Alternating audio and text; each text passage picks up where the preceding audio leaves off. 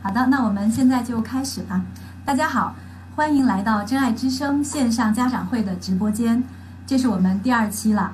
每个月的十四号是我们跟家长在线上一月一聚的好日子。那我是真爱梦想公益基金会的理事长潘江雪，也是一个十五岁女孩的妈妈。二零零八年，我们创办了上海真爱梦想公益基金会，一直是在大量欠发达的地区来推动儿童的素养教育。在全国差不多有四分之一个区县里面建设了梦想中心，也可以说是继希望工程之后最大的民间的这个素养教育类的公益项目。那么在新冠疫情之后呢，我们聚焦家庭教育，推出了真爱之声，那是在一个家庭的场景中来探讨素养教育的实现方法。在第一期的家长会里面呢，我们邀请了黄真博士跟大家一起来探讨成长性思维，深受家长的欢迎。那么在后台留言中呢，希望了解怎么样能够成为一个恰如其分的好家长的方法。所以今天呢，特别荣幸，我们请到了吴婷娜老师。大家好，我是婷娜。婷娜老师呢是正面管教的资深导师，父母积极教育高级培训师，也是我们真爱梦想的家庭教育顾问，是一个十岁男孩的妈妈。好。那我们想呢，就是在家长会之前呢，呃，我想让大家一起来看一看，我们在这之前大家做过一个家长父母养育风格的一个调查的问卷，看看你是不是虎妈狼爸。所以现在呢，让我们来看一看，在问卷里大家都说了一些什么。看看。好，那这次呢，我们一共收集到了三百三十九份的问卷。那么有百分超过百分之八十的家长，哎呦，大家都是强权型的家长哎，然后也看到了我们有一半左右的这个家长呢是是一个啊二胎以上的啊，就是有两个孩子以上的家长呢都是参加了我们这次的调研，嗯嗯，好，我们再来看一下。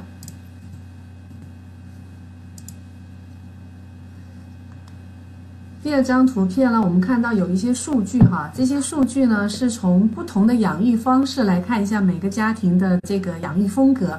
那大家从这些颜色有没有看到，就是单亲家庭相对呢骄纵会比例大一点，可是到了隔代养育的时候，这个比例就特别特别的高。大家有什么思考吗？会不会是因为有了前呃就是长辈的骄纵，所以父母就变得更加的严厉了哈？嗯。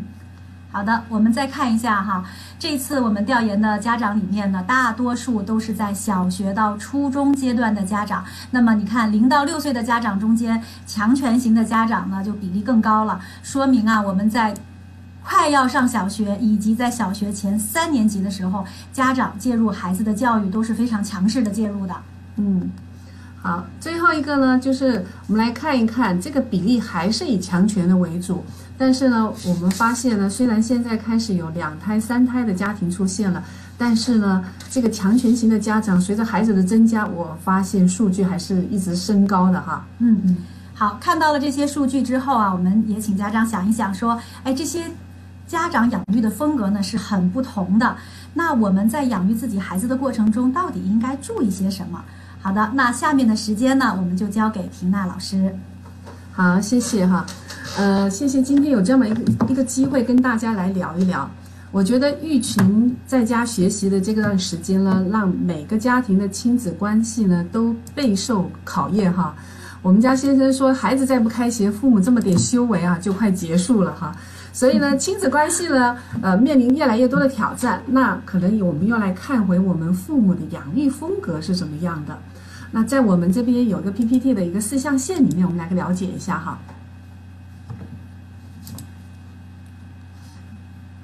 说到养育风格呢，很多人都会想到说，哎，我们要做一个好的爸爸妈妈。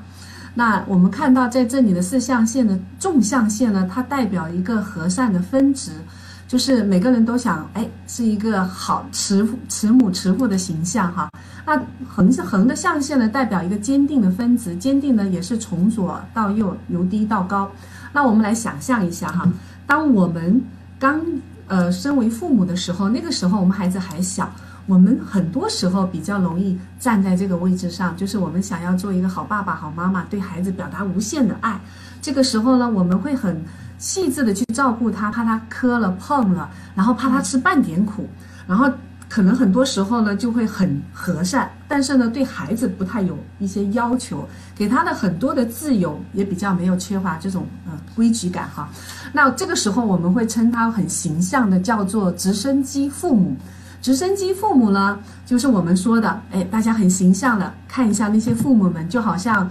好像坐上了直升飞机一样的，他们盘旋在孩子周围方圆很近的地方，观察着孩子，监视着孩子的各种行为。只要孩子的一些行为或者言语出来的任何需求啊，这些父母都像直升机一样马上降落，然后呢，靠近孩子，解决任何他所需要的问题，或者替他做任何他想做的事情。非常形象的说到了这些直升机父母，他们很多时候的方式是什么呢？包办。代替，或者呢骄纵，还有呢可能会用一些奖励的方式让孩子感觉好。那我们会看到，呃，社会上有很多的所谓的长大之后的巨婴儿、宝妈男、公主病，或者是说啃老族，可能跟他们早期的这种风格都是很有关系的哈。是是。像潘老师，你有印象？你身为身边的父母有？这样的类型吗？其实我身边有不少这样的父母，哎，对他们其实一个是学历很高，嗯，然后很有想法，是对孩子那是照顾的无微不至，真的是孩子一举一动都跟着。其实，在国外有一专门的一个名词，就叫做足球妈妈，嗯，就是任何时候，就是说接送学孩子去上学，然后周末的时候接送他去上各种各样的培训班，对。嗯，所以当我们这种父母经常会传递一种，就是说，哎呀，这个太高了，这个太小了，呃，这个还是妈妈来吧。其实我们在告诉孩子，是你能力不够，呃，只有爸爸妈妈做的比较好。当我们跟孩子说，你看我为你呃照做了这么多的事情，照顾你细微很很细致的来照顾你，开车送你上学，做好吃的，然后呢，生怕你冷了饿了，这个时候我们在传递的孩子就是，你只要坐在那边等待着我来照顾你，因为这就是我表达爱的方式。所以，当我们跟孩子说：“哎呀，你赶紧去做作业，我给你做点好吃的，给你玩一块 iPad。”这个时候，我们在传递什么？我们在传递孩子所有的东西都是要谈好条件的，或者他做很多事情都是为了这些条件所存在的哈。所以，当这种骄纵型的家长呢，可能在会让孩子感受到说：“如果我是这个家的孩子，他可能会觉得怎么样？爸爸妈妈才是爱我的呢？”要听话呀，嗯，爸爸妈妈他们听我的，我有任何的要求，他们都答应我，满足我，那可能就是爱我的。那这样的孩子犯错的时候，他们会对错误的态度是什么？我想这不是我的事儿，肯定是会有人来收拾这个结果的哈。所以他们反而对错误是无所谓的哈。那父母在面临这种家庭的关系当中呢，看上去他跟孩子的关系很和善，嗯，好像看上去很融洽，但很多时候呢。他其实是无力去推动孩子做一些决定的，孩子不当一回事儿，所以妈妈也有爸爸妈妈也有很无力感的时候。这个时候可能他们就会怀疑了：哎呀，我这样的教育方式是不是有问题呀？我是不是应该给孩子做规矩了？所以这个时候呢，我们的父母就很容易跳到另外一个象限哈。这个象限是我们打问号的，就是这个时候呢，父母会觉得要拿出我的权威感，就是我们说的虎妈狼爸。一说到这个虎妈狼爸的形象，大家想到的是什么？嗯，就是非常的。严厉，严厉，对，惩罚，或者是控制，或者是责骂、打骂都有可能的哈。那这种虎妈狼爸呢？他们可能很多时候会觉得，哎，特别当我一吼，孩子就去做事情的时候，他会觉得特别有效，嗯，所以他会认为这是最好的方式。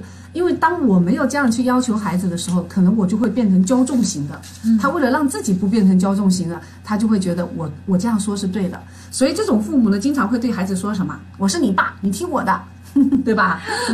或者是说，哎，如果你再不这么做，我就取消你怎么怎么怎么的资格哈。那经常用这种惩罚为主的这种方式来对待孩子，那你觉得孩子会怎么想？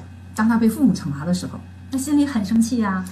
很多时候，你觉得孩子会觉得公平吗？他们可能就会觉得不公平。但是我又很小，又没办法反抗，怎么办呢？很多时候他可能会想，现在好吧，这次你赢了，假装听话。对，等待有机会的时候，我一定要反击一下，让你们知道我也是啊，我也是有自己的想法的哈。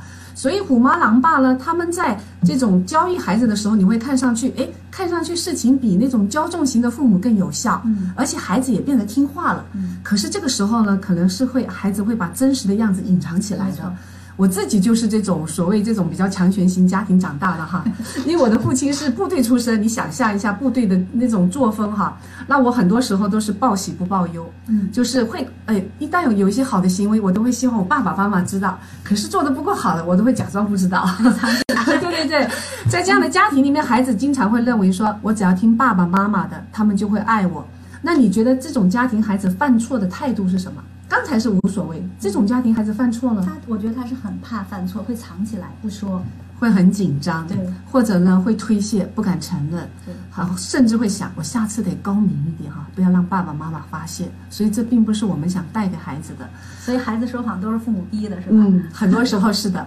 那还会有一种父母呢，他们可能因为工作所迫哈，或者生活所迫，就觉得哎身不由己，很多的事情要去忙，或者是呃。要出门去打工啊，养为生活就为为生活来呃做一些打算。那这些父母呢，我们会用一个很形象的，就是他并没有去对孩子有一些要求，或者是他的要求经常没有执行的很好，也不太多有精力去关注到孩子的需求。我们称他做隐藏式的隐形爸妈。这个隐形爸妈就像我们经常有说到一种上偶式的教育，上偶式的教育是指什么？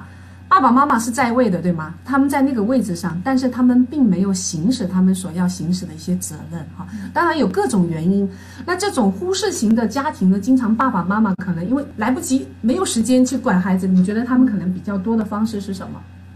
忽视吧，就不管吗？忽视，可能有点像骄纵，对，或者有时候是纵容了，拿钱给钱了哈。那用这种方式来弥补一下，因为没有顾得上孩子，那还会体现是漠不关心的。那这个漠不关心有客观或者主观的原因。对，我想到可能还有一些是客观原因，其实就是像真爱梦想我们服务的大部分乡村地区的很多的学校里面的孩子，他的父母可能是到城市来打工，是的，哎，他们就变成留守儿童，可能留守儿童里面这隐形父母的这个数量是比较大的。是的，那隐形。父母呢，他可能会给孩子带来什么呢？好的部分是有一些自律的孩子，他可能发展出一些照顾自己的能力哈，但这个概率是非常小的，因为有一些数据表明啊，呃，青少年犯罪的数据比较高的呢，其实都隐藏在这样的家庭类型当中。对对。因为这种孩子呢，虽然他在这个家里的自由度非常大，也没有人对他提要求。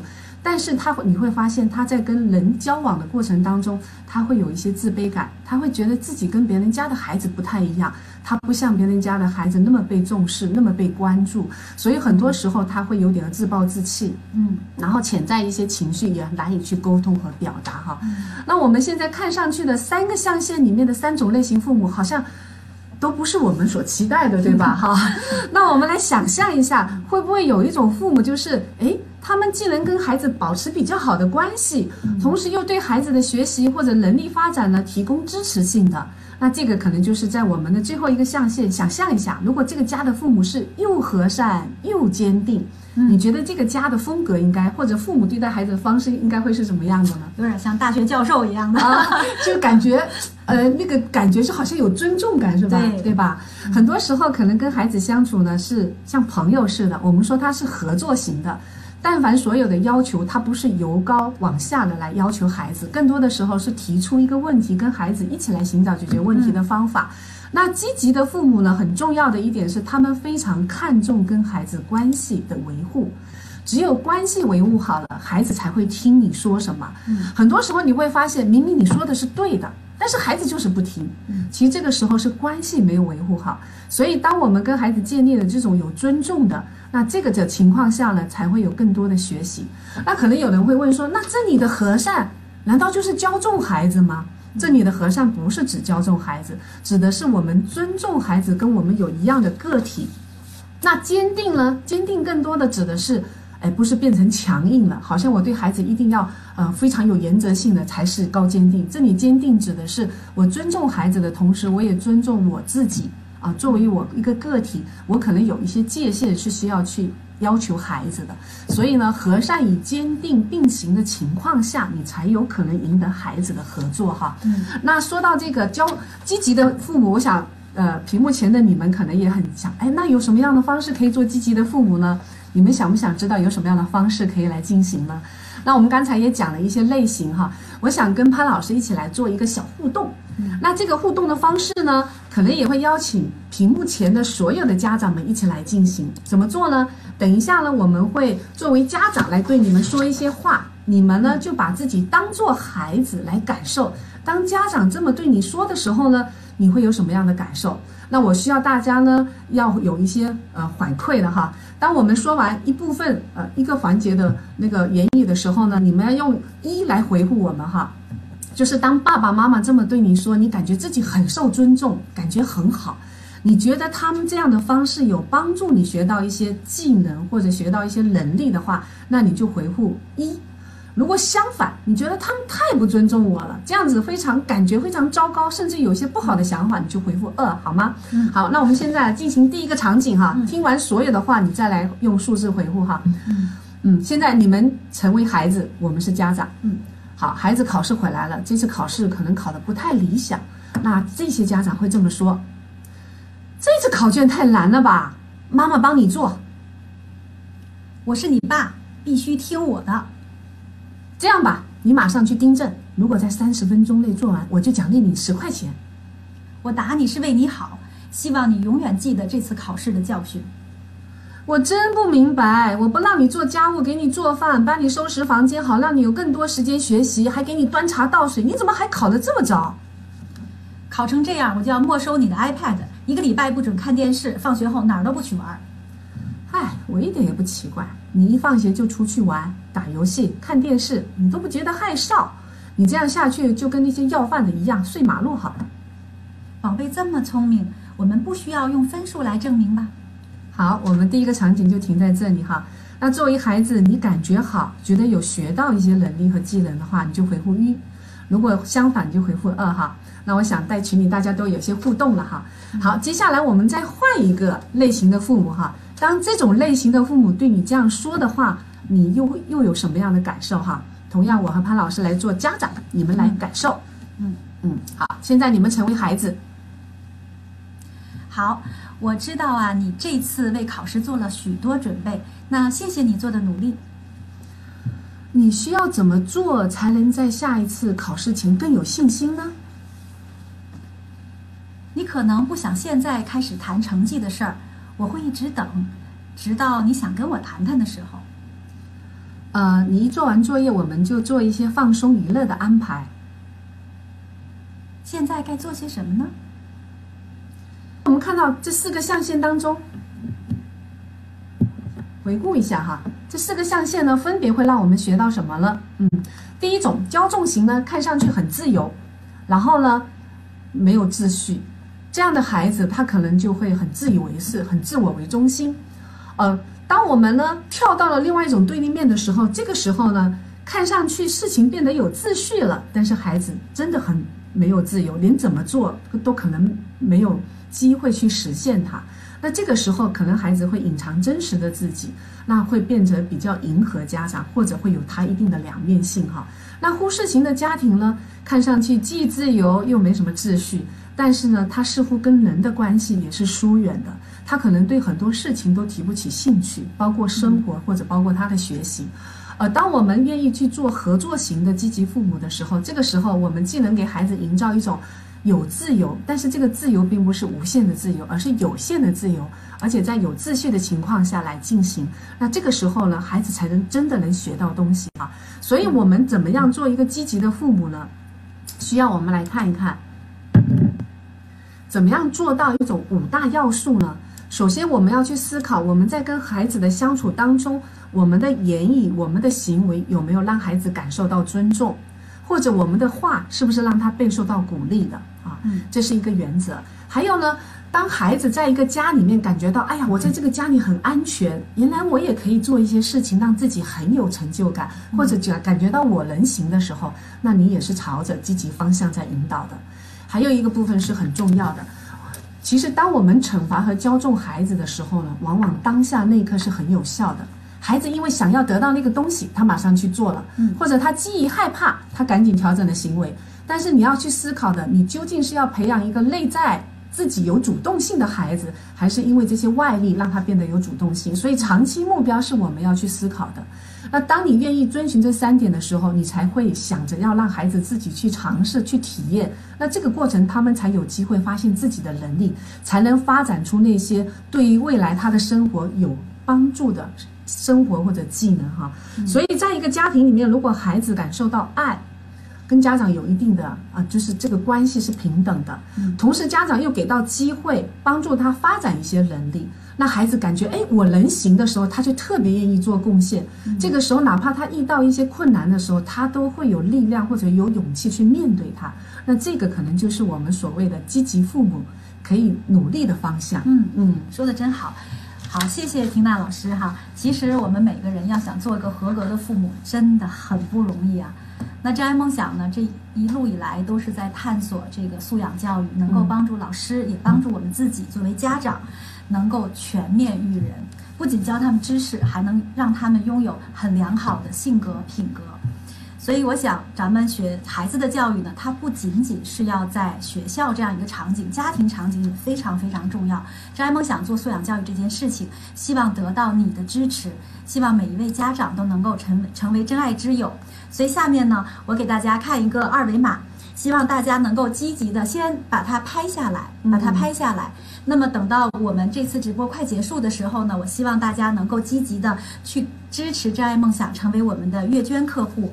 那么我们也说了，这次呢，为了鼓励大家，我们也是回馈和感恩大家呢，我们前三百位成为真爱会员的月捐客户的朋友呢，也将获得三百六十五元的读书卡。哦，读书卡，嗯，有两百张，同时呢，还有一百个由真爱梦想和安踏联名定制的。呃，书包给到大家。好，那我们接下来的书包哈。哦，是的。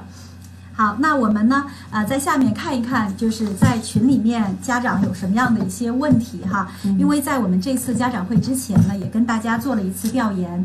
那有的家长提到呢，为了让我们的孩子养成好的学习和生活习惯，会用到一些金钱和物质的奖励。有的时候我也会啊，会跟孩子谈啊，你要做这个家务呢，那你一个月的零花钱是多少多少，对吧？那有的时候有效，有的时候呢，好好像孩子也不怎么在乎。所以今天呢，咱们婷娜老师讲了，说其实奖励和惩罚呢都不一定是最好的教养方式。那我们做家长的该怎么办呢？嗯，其实奖励很多时候呢会拿走孩子的能力感。怎么说呢？就是他本来有没有能力做这件事情，并不是因为你给了他这个钱，他才变得有能力。但是很多时候，孩子假如他那个奖励很吸引他的时候，他会觉得是因为那个让他做到的，而不是他自己本身具备的。嗯。而惩罚呢，很多时候会让孩子刚才前面提到了，变得不那么真实。他可能会在家长面前是一副样子，然后呢，把自己的小心事藏起来。所以这个时候，你可能看到的不是真实的孩子。那长远来讲，所以我经常会遇到有一些个案的父母，他们说：“哎呀，小时候小朋友可听话了。”可是到了青春期，突然间转性了，好像变得很叛逆了。但其实这并不是一天养成的，控制呢只会带来叛逆。当孩子越来越长大的时候，我们在刚才的前面数据都看到哈，越到年纪越大的时候，孩子年龄越大的时候，那个控制的比例就马上下来了。是因为家长不想控制了吗？没有，是无力感控制不了，控制不了了哈。所以呢，奖励和惩罚呢，真的是短期能解决问题，但长期不是我们想要培养孩子的那些素养。那如果你真的要用到奖励和惩罚怎么办呢？就像刚才讲到，我觉得还是基于一份尊重的。假如我们有商量好，家务活是可以用这个金钱来衡量的，我们都认同这样的价值观哈，因为每个人对，然后我们有个契约精神，说你做这个我可以支付这个，那我觉得是另外一回事。所以都在有尊重的前提下。还有呢，有的家长说，那不能惩罚就不能让孩子承担后果了吗？也不是这样的。如果孩子的行为真的已经影响了。他需要去承担一些结果的时候，你要让他提前知道，你做这个行为可能你要接受这样的一个结果。嗯，所以也是在被告知的情况下来进行的。我想问潘老师，你很多成就的时候，那个时候你对自己的感觉是很糟糕呢，还是感觉很好呢？当然感觉很好了。嗯，当我们自己从做这件事情本身获得了这个就是成就感、兴趣感的时候，其实外部的奖励已经没有那么重要。是的，我们也希望孩子是这样的，因为孩子只有感觉好才能做得好。被惩罚的孩子，他虽然会去做那件事情，但是他感觉一定很糟糕。好，所以我们可以慎用，然后呢，在尊重的前提下来达成一些约定。嗯，所以真的是父母一定要记住刚才听到老师说的话哦。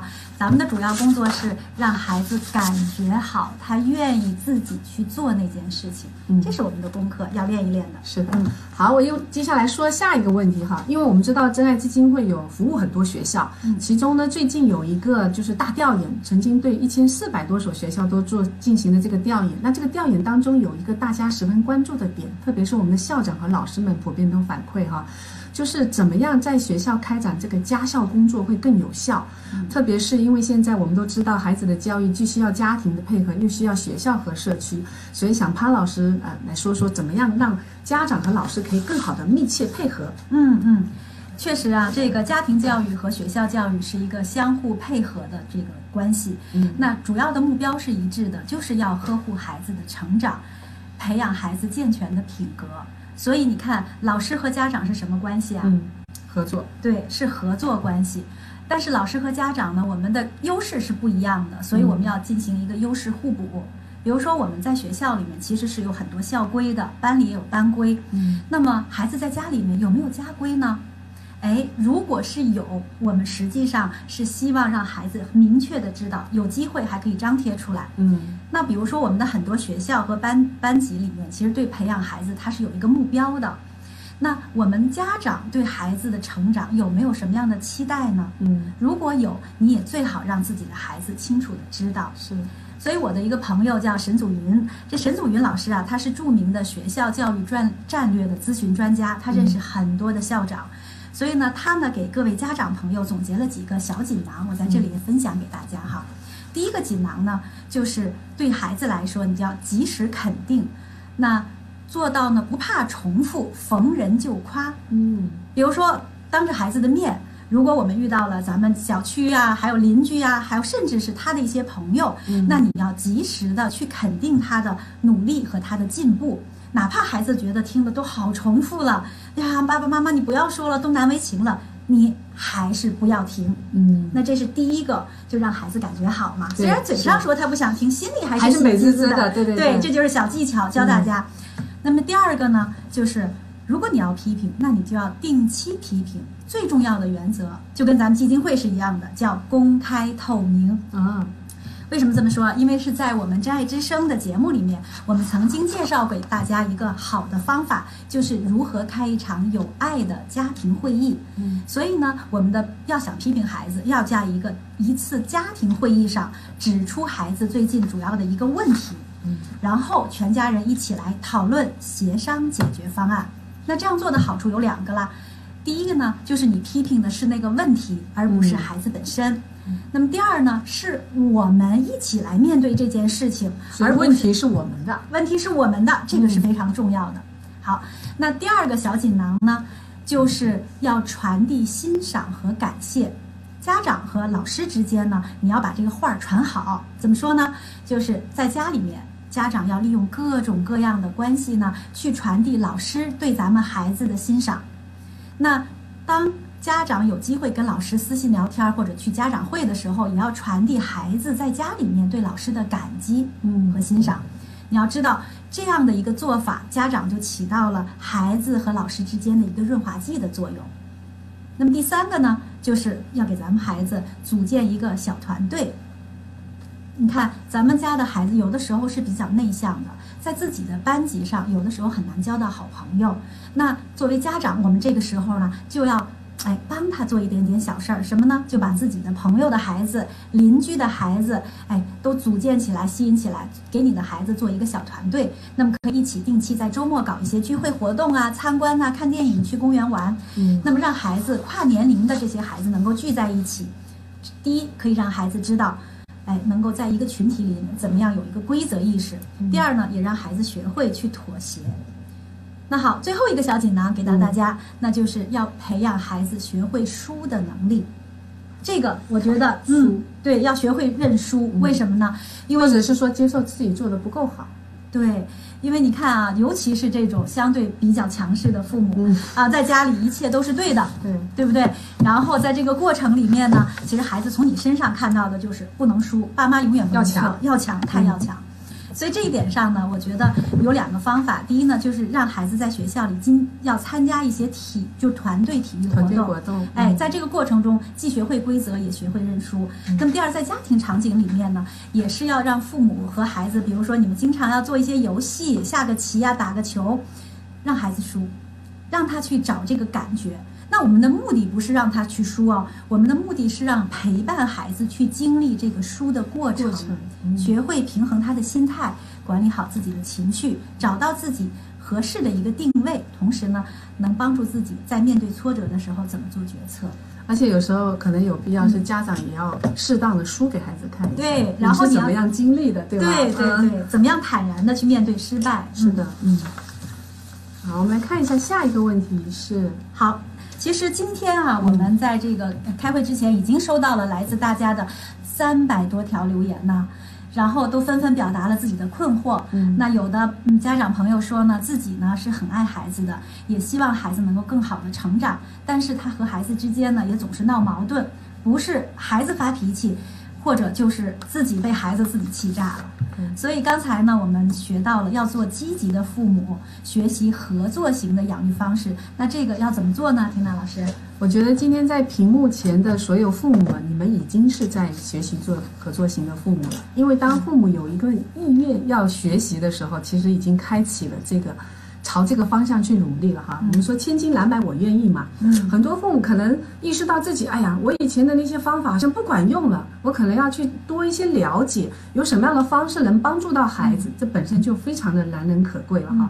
那真正的学习要发生在行动之后嘛。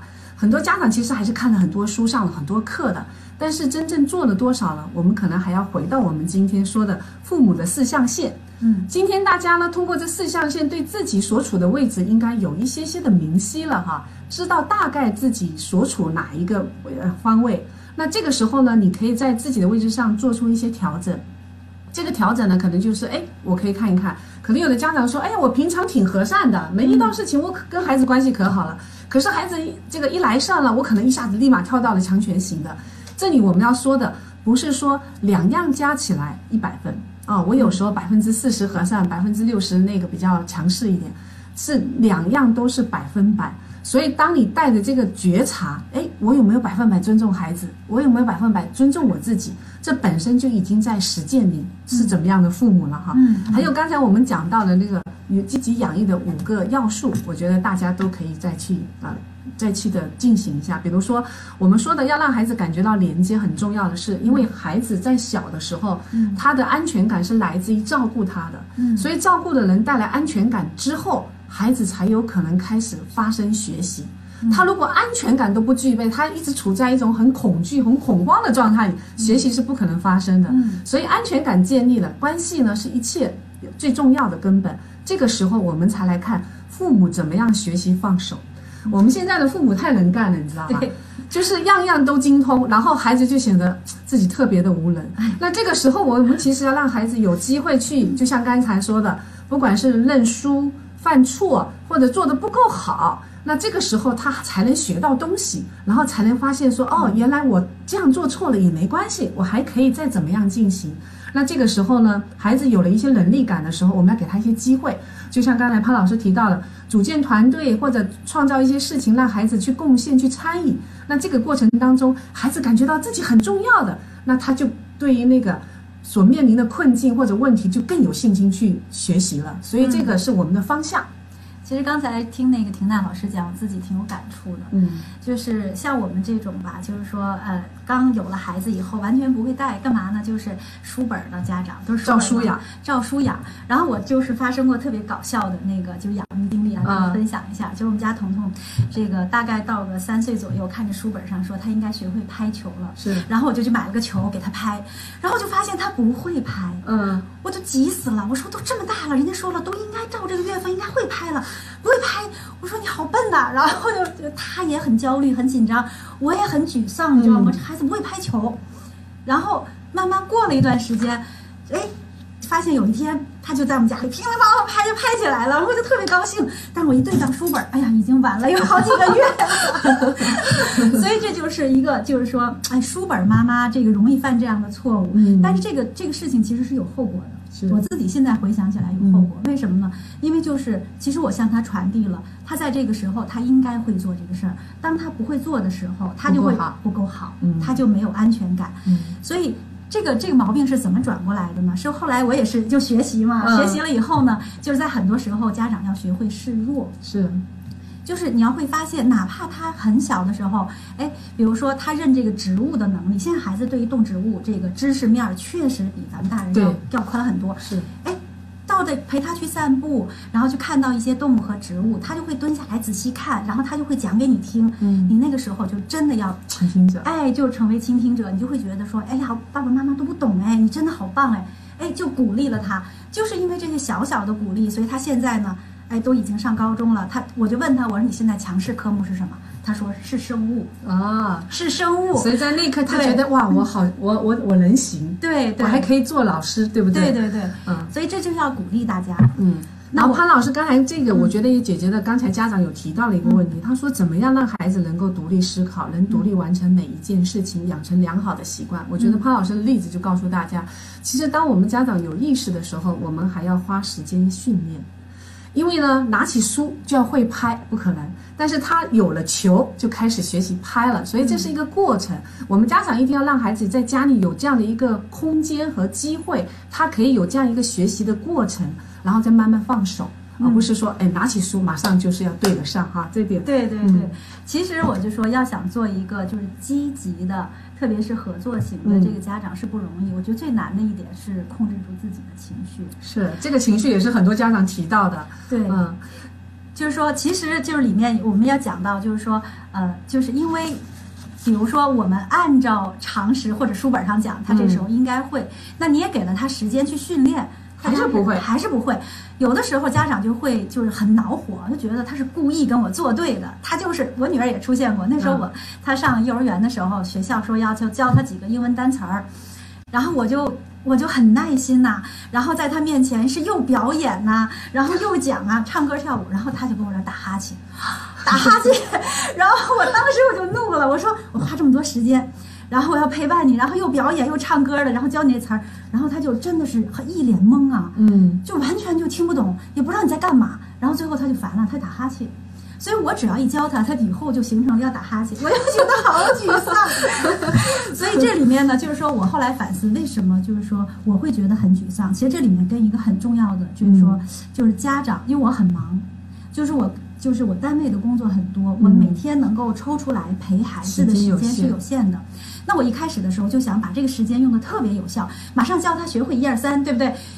但是他不想学，所以就是说很多家长，这个后台里面有很多家长问到，就是说如果我们工作很忙，对，工作时间很就是很长，那我们要选择陪伴孩子，那跟孩子之间的这个就是说有一定的冲突了，对不对？嗯那我想问问缇娜老师，我们这么短的时间要陪孩子，那我们是用什么方式陪孩子比较好啊？特别能理解潘老师刚才的那个、那个分享哈。特别很多忙碌的家长就觉得在这有效的时间，我一定更要教孩子有用的东西，但是你却忘了一个最重要的部分，你们的关系已经是可以到教的程度了吗？因为你的忙碌已经忽略了他，所以他在情感或者这个连接上，他需要更多的需要，所以这个时候哪怕时间很有限，可能你要花的不是教授，而是要做连接。嗯，建立情感啊，这个情感部分建立，哪怕你不用教，呃，一个短信、一个电话，他可能都会照着做。但是这个有限的时间里面，我们又拿去跟他说有用的道理，他根本不想听哈。是的，所以对于忙碌的家长的建议是什么呢？嗯，我们要重品质，而不是要因为啊，好像因为我没有时间陪他，所以我也有点愧疚。然后这个有限的时间，我更得塞点有用的东西，嗯放弃这个想法，而是正因为时间很少，我更要去关注他情感上的部分。嗯所以建议这种忙碌的家长要把这个陪伴的质量提高。可能很多时候你可以真的在忙碌的工作当中留出一段时间，这段时间就是你跟孩子的特殊时光。嗯这个时间可能啥事都不干。就是嗯呃，就是就是哼哼唧唧，或者 歪歪腻歪在一起也可以的哈，嗯或者去孩子想去的地方，让他感受到哇，这个妈妈这么忙碌，都有这么一段时间是属于我的，他的那个重要性被重视的感觉有了，其他就不是问题了。对，所以注重质量，嗯嗯，所以自打他进入这个小学二年级以后，我就再也不辅导他作业了。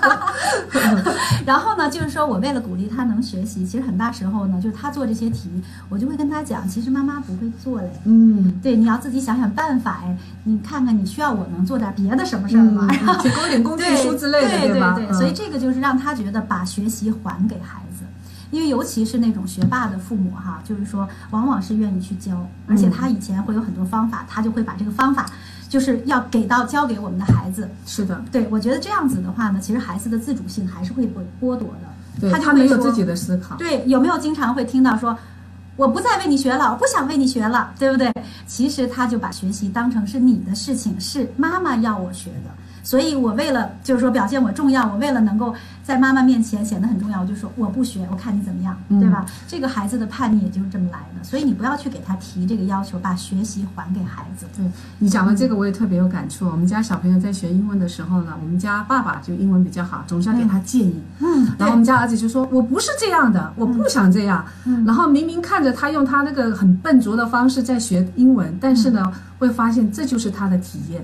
也许时间要比我们预计的长一点，或者学习效果不如我们期待的，但是这个才是孩子自己得来的经验啊。说的太好了。所以对于学霸型的父母的，更难的是，他多么想把自己的经历告诉孩子，我就是这么了。没错，对所以我觉得管住自己，父母真的要管住自己。那嗯给到什么呢？给到爱，给到安全感。我觉得这个是我们成功父母真的是需要做好的功课哈。嗯，那这个咱们还有点时间啊，我们这个问题这么多，我们再来看一看哈。嗯，就刚才这个婷娜老师讲了，就是说实际上我们需要有高质量的陪伴。